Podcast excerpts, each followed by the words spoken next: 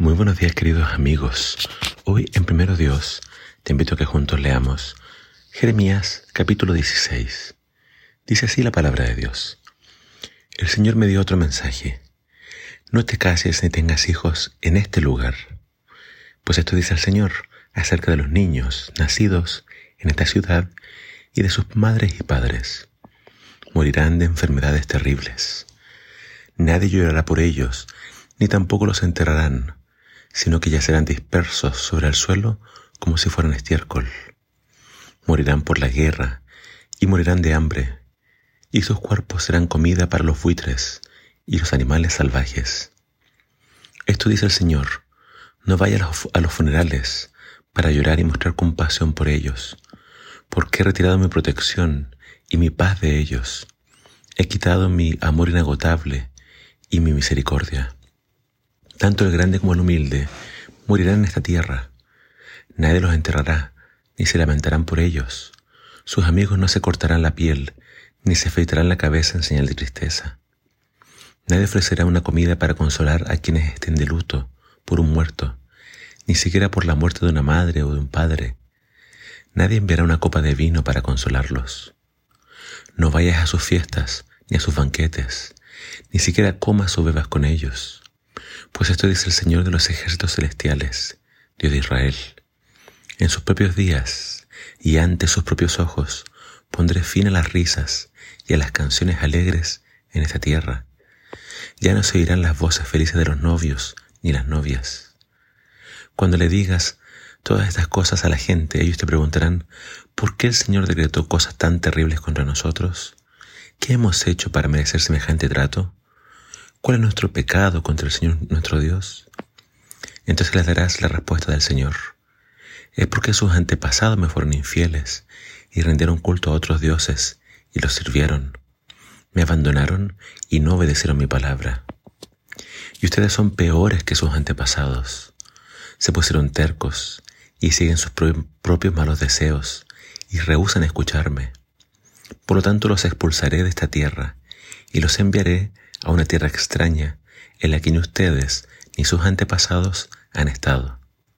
Allí podrán rendir culto a ídolos día y noche, y no les concederé ningún favor. Por tanto, se acerca la hora, dice el Señor, cuando la gente que haga un juramento ya no dirá, tan cierto como que el Señor vive, quien rescató al pueblo de Israel de la tierra de Egipto. En cambio dirán, tan cierto como que el Señor vive, quien trajo a Israel de regreso a su propia tierra, desde la tierra del norte, y de todos los países a donde Él los envió al destierro, pues los traeré nuevamente a esta tierra que le di a sus antepasados. Ahora mandaré llamar a muchos pescadores para que los capturen, dice el Señor.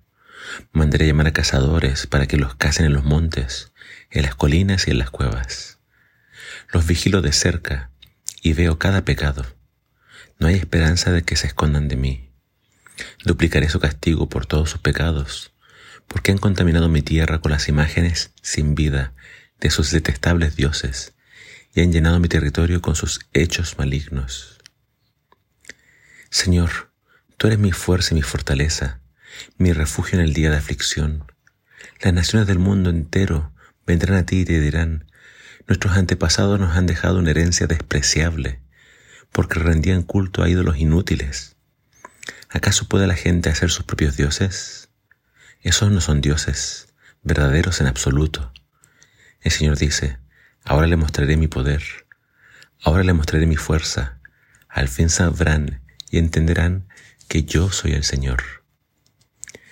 En este capítulo encontramos esta prohibición para Jeremías de casarse, pero la prohibición decía, no te cases en este lugar ni tengas hijos en este lugar.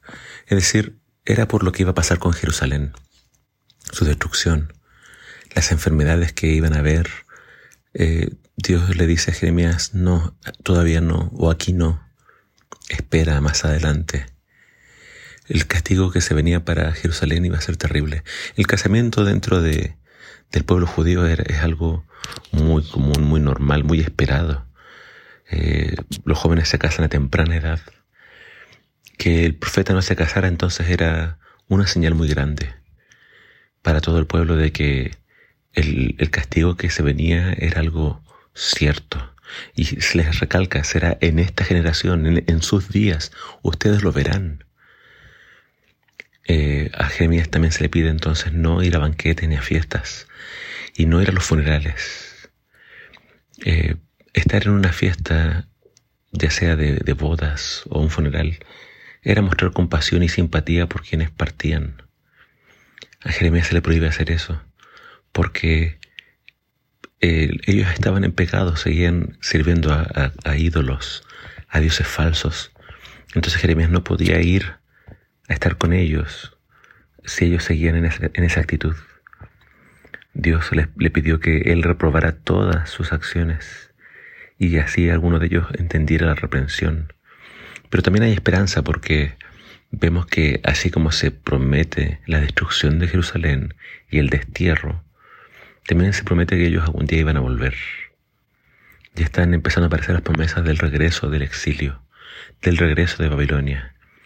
Vemos entonces, como en otros pasajes de, los profetas, mezclados el juicio, el castigo y la misericordia, el perdón. Dios no promete el mal porque sí, este mal tenía un objetivo, corregir al pueblo y que ellos se arrepintieran de corazón. Pero ellos iban a volver más adelante, después de un par de generaciones, volverían a su tierra. Y así es como Jeremías termina proclamando esta, este canto de victoria y de gratitud por los hechos poderosos de Dios. ¿Qué necesita hacer el Señor para que volvamos a Él? Tenemos que esperar a una enfermedad, a una calamidad. ¿Por qué no vuelves al Señor hoy? No dejes pasar más tiempo. Ven a Él mientras hay tiempo y mientras hay misericordia. No sea que mañana sea demasiado tarde. Que el Señor te bendiga.